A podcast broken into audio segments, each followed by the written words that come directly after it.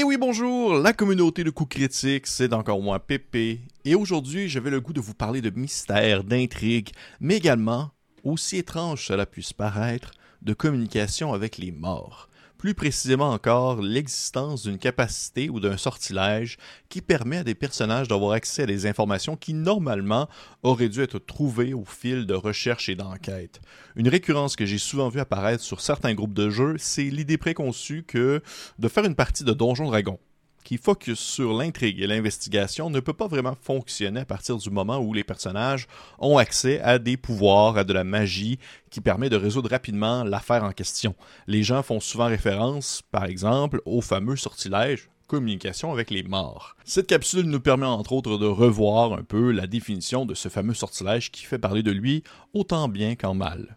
Vous accordez un semblant de vie et d'intelligence à un cadavre de votre choix, dans la portée du sort, ce qui lui permet de répondre aux questions que vous lui posez. Le cadavre doit en voir encore une bouche pour pouvoir répondre, et ne doit pas être mort-vivant. Le sort échoue si le cadavre a été la cible du même sort au courant des dix derniers jours. Jusqu'à ce que le sort se termine, vous pouvez poser cinq questions au cadavre. Le cadavre connaît les réponses qu'il savait de son vivant, les informations ainsi que les langues. Les réponses sont généralement brèves, énigmatiques ou répétitives. Et le cadavre n'est pas obligé de, pas obligé de donner une réponse honnête si vous lui êtes hostile ou s'il vous reconnaît comme étant un ennemi. Ce sort ne, permet pas le retour de l'âme de la créature dans son corps, il ne fait qu'animer son esprit. Ainsi, le défunt ne peut pas apprendre de nouvelles informations, ne comprend pas tout ce qui s'est passé depuis son trépas et ne peut pas spéculer sur les événements futurs. C'est assez précis. C'est assez, ils ont été assez concis pour être sûr de ne pas un peu euh, faire déraper le tout. Au fond, je pourrais me limiter à cette définition, officielle pour simplement faire mention des limitations du sortilège. Mais c'est intéressant de s'y pencher davantage. Dans une précédente vidéo, portant sur l'intérêt des personnages envers l'histoire et euh, dans le fond et l'implication des, joueurs et des joueuses par le fait même, j'avais fait mention qu'il ne fallait pas jouer au poker avec les personnages, dans le sens où il ne faut pas investir trop d'énergie à tenter de bloquer l'information pour faire avancer l'intrigue.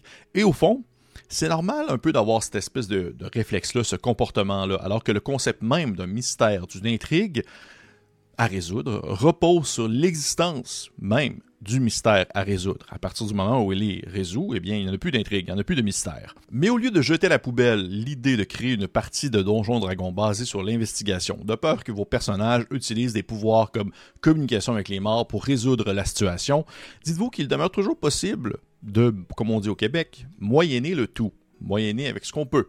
D'ailleurs, encore une fois, je vais citer l'excellent blog The Alexandrian qui a justement fait des articles sur le sujet.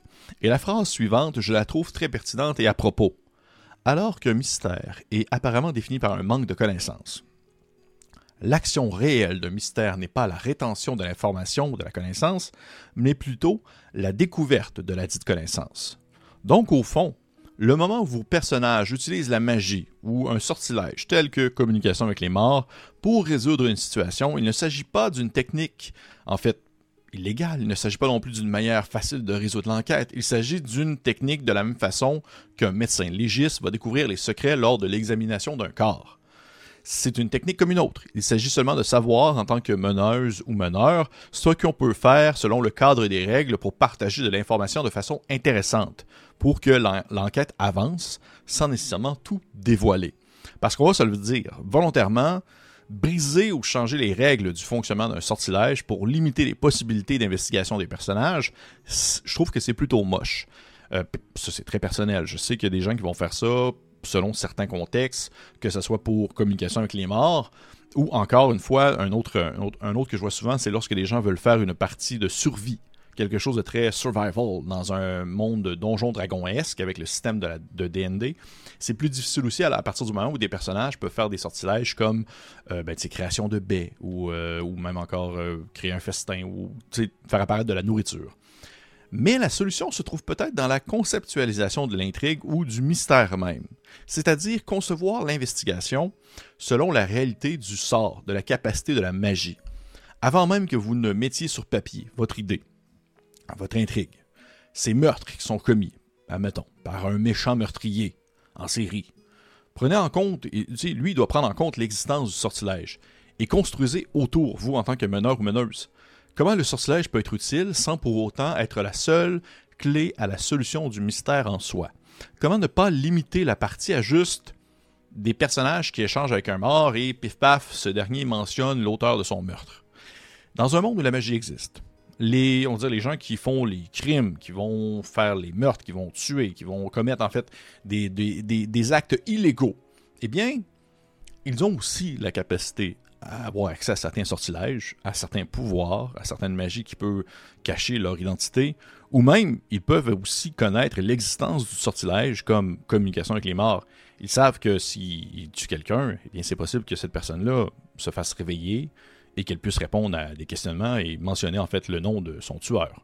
Surtout si c'est quelque chose de prévu et planifié depuis longtemps, ils vont prendre en considération les risques et ils vont tenter d'évaluer en conséquence et de changer, on va dire, sa manière de faire ou sa manière d'approcher un problème pour pouvoir ne, pour ne pas être, si on veut, euh, euh, découvert dès le premier sortilège lancé. Euh, dès qu'on on mentionne, dès qu'on pose la question qui t'a tué et tu mentionnes, ben c'est Bob, Bobino, la bobinette, ben tout le monde le sait maintenant.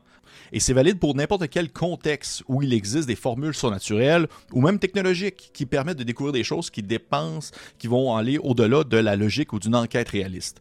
Quand on parle par exemple de la, magie ou encore une fois justement des caméras partout dans une société dystopique, ben la, la, personne qui va commettre un méfait, qui va l'avoir prévu, qui fait partie d'une organisation criminelle ou qui est euh, elle-même un, meurtrier en cavale, eh bien, il va s'arranger pour ne pas être capturé. Il va prendre, pour acquis que c'est possible d'utiliser des, actions ou de mettre, en, de mettre de l'avant des sortilèges qui pourraient euh, révéler son identité.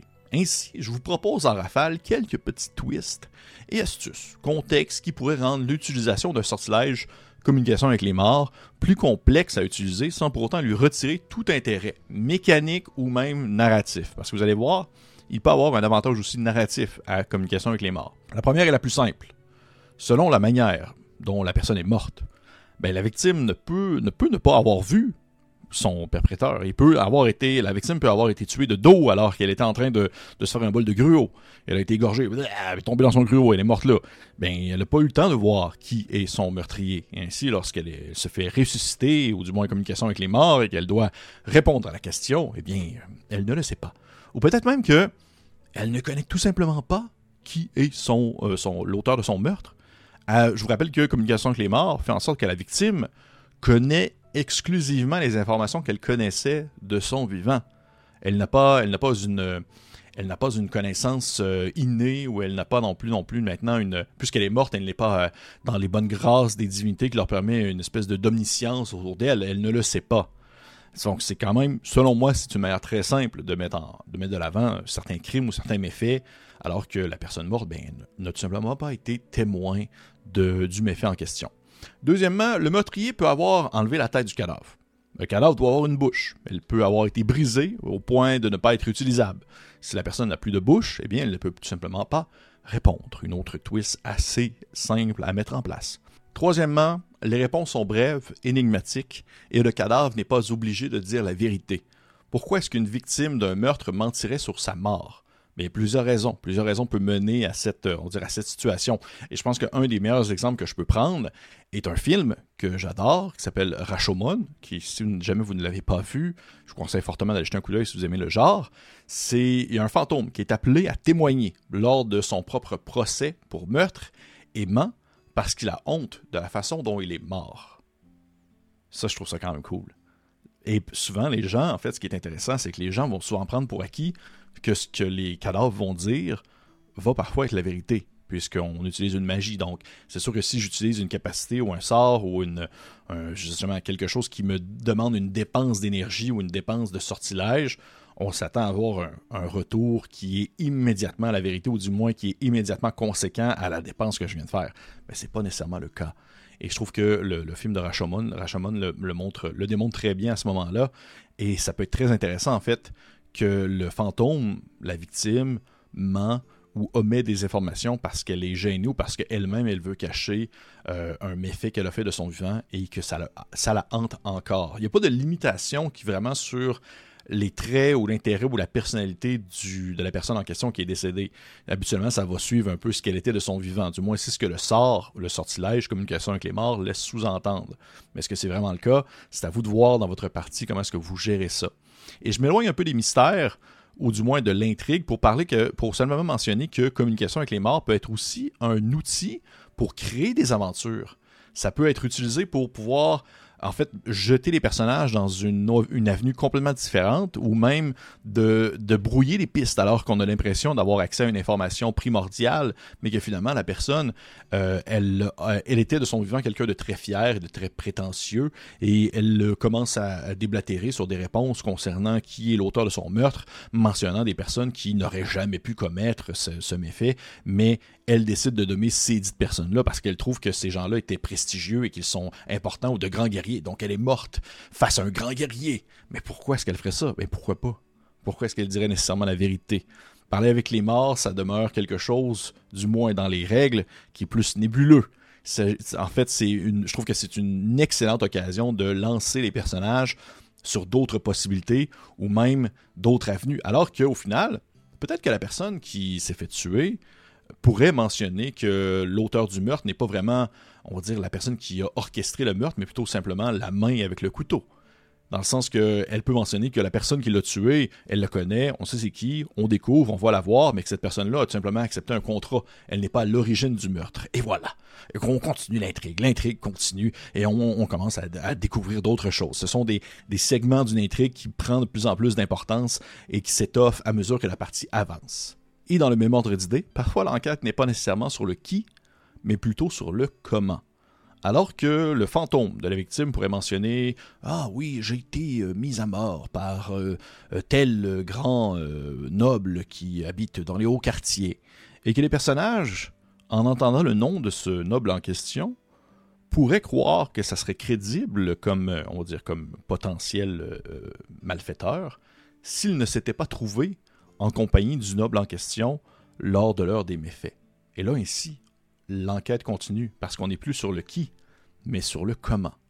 Comment est-ce que ce noble-là aurait pu tuer en fait cette victime si elle était elle-même en compagnie des personnages lors du moment du meurtre Est-ce que c'est vraiment elle? Est-ce qu'elle a utilisé un double? Est-ce que la personne qui était avec les joueurs n'était pas réellement le noble? Et là, ainsi, l'enquête continue, l'intrigue s'avance, alors qu'au final, communication avec les morts n'est qu'un outil qui permet simplement de créer plus de jeux et qui crée plus et qui crée par le fait même plus d'intrigues que de réponses. Et moi, dans ce sens, je trouve ça parfait.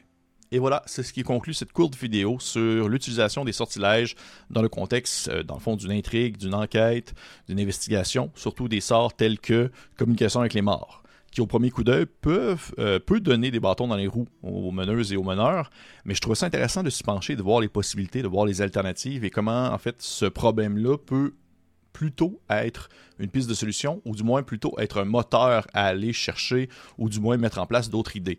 Et si jamais c'est apprécié, je vais me pencher la prochaine fois dans une autre vidéo sur le sortilège Zone de vérité, qui est aussi, euh, je crois, du moins de ce que je vois, encore une fois sur le net, euh, une forme de magie qui peut poser certains problèmes lors de, la création d'une intrigue, alors qu'on peut tout simplement lancer un sortilège et dire aux gens, et voilà, vous êtes obligé de dire la vérité.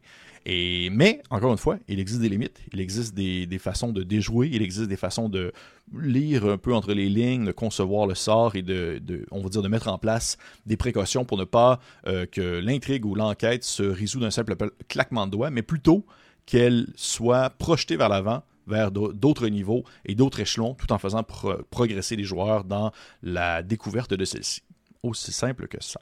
hey, j'espère que vous avez apprécié ça. Si jamais vous avez aimé, petit like, petit pouce vers le haut, commentaire, si possible. Je serais curieux de vous savoir, est-ce que c'est déjà arrivé dans vos parties? Est-ce que vous avez déjà utilisé, en fait, euh, communication avec les morts dans le contexte d'une intrigue? Comment est-ce que vous l'avez joué? Est-ce que vous avez voulu mettre euh, un, peu d'épices par-dessus pour que ça soit un peu différent? Je serais curieux de savoir. Dites-moi le. Et pour les autres, on se dit à la prochaine.